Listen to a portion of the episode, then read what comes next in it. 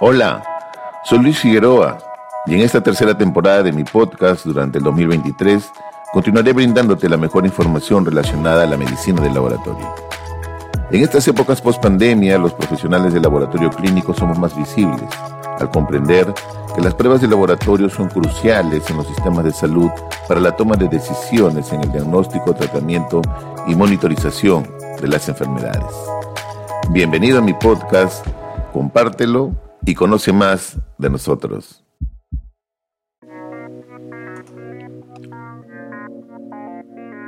El uso de la inteligencia artificial en la atención médica.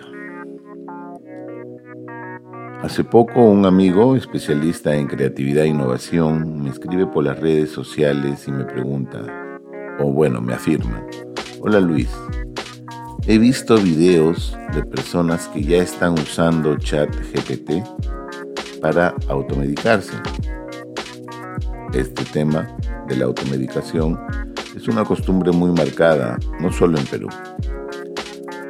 Entonces, la pregunta es, ¿qué es el chat GPT?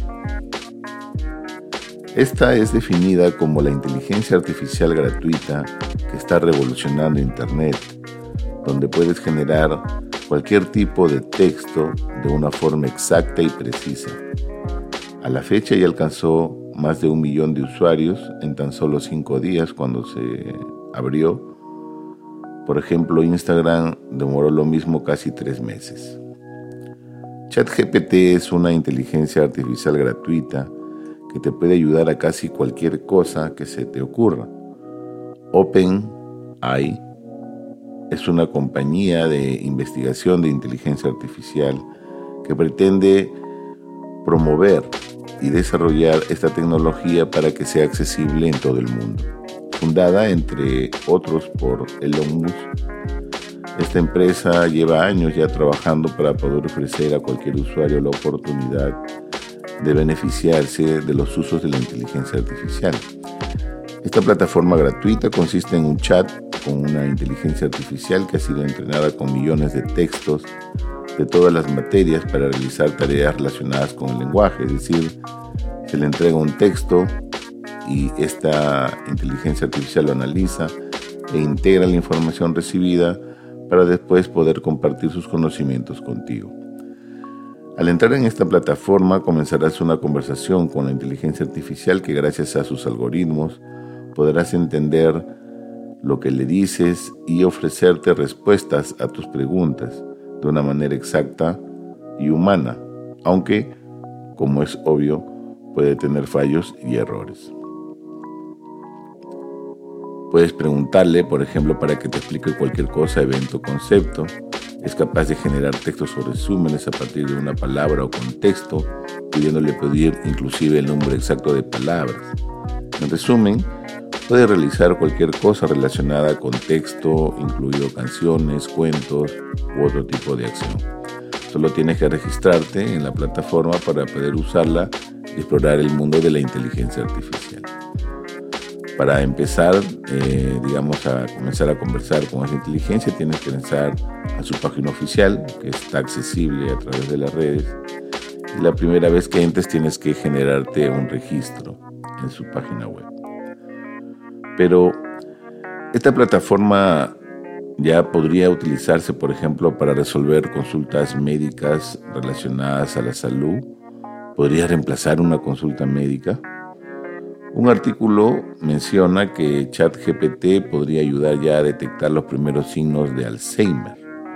Esta prueba piloto de este programa de ayudar a detectar los primeros signos de Alzheimer eh, fue realizado ya mediante el lenguaje desarrollado con inteligencia artificial y dice que ha acertado cerca de un 80% de precisión.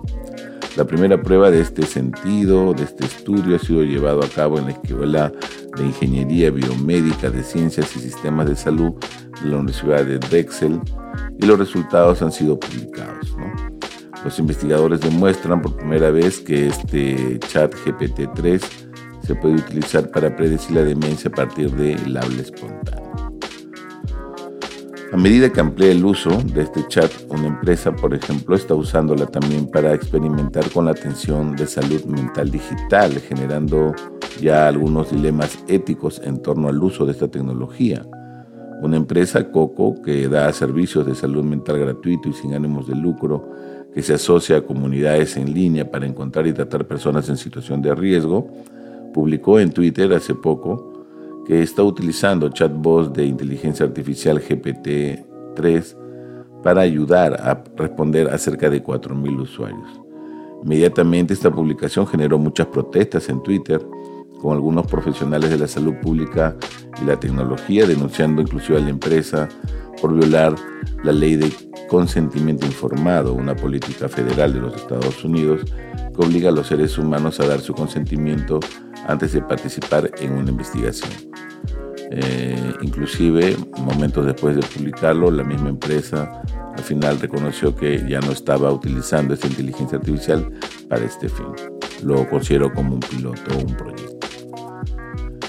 En un reciente artículo eh, realizado por el médico Eric Topol, analiza el papel, el papel que tendrá el aprendizaje profundo en la transformación de la medicina.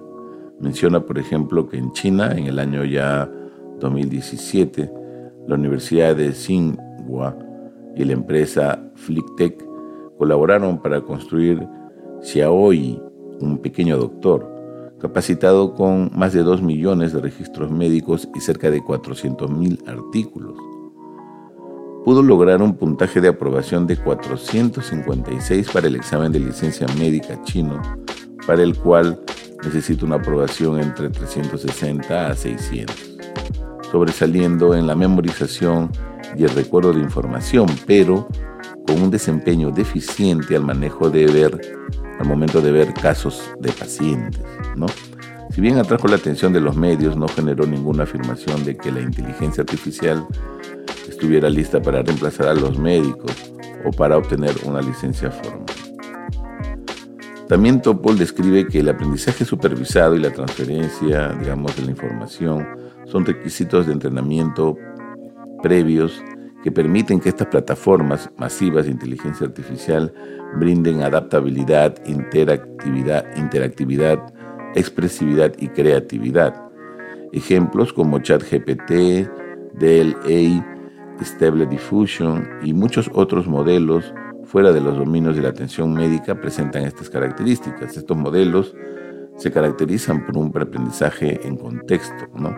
la capacidad de realizar tareas para las que nunca fueron entrenados explícitamente. En consecuencia, en el futuro, los modelos de, digamos, básicos para la medicina brindan un potencial para una integración diversa de datos médicos que incluyen registros de salud electrónicos, imágenes, valores de laboratorio, capas eh, biológicas como el genoma, el microbioma intestinal, determinantes sociales de salud, etc. Al final, él mismo concluye que la inteligencia artificial tiene un gran potencial transformador para mejorar la exactitud y la precisión de la medicina, inclusive brindar más autonomía a los pacientes y por último, lograr el objetivo de restaurar la relación médico-paciente que en los últimos años se ha ido deshumanizando poco a poco. Sin duda, en los próximos años, estos modelos que eh, combinan datos masivos y el poder computacional el aprendizaje profundo encontrarán su camino hacia la multitud de tareas médicas. Yo en lo personal eh, he, realizado muchos intentos eh, el día que escribí este artículo Ayer, por ejemplo, que traté también de ingresar, pero fueron frustros. No pude ingresar a conversar, eh, digamos, con este chat GPT. ¿no? Fue inútil. Al parecer hay mucha demanda que supera la oferta y sus servidores lamentablemente pues no abastecen de tal manera que colapsa.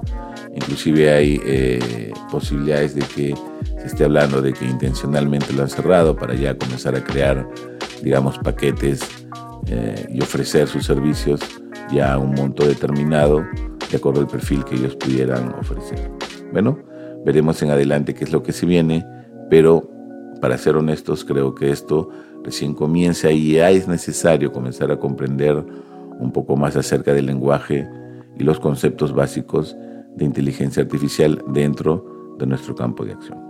Muchas gracias y nos vemos hasta otro episodio. Gracias por escucharme y espero que continúes aprendiendo más del quehacer de los profesionales del laboratorio clínico. Recuerda que la paciencia y perseverancia tienen un efecto mágico ante el que las dificultades desaparecen y los obstáculos se desvanecen.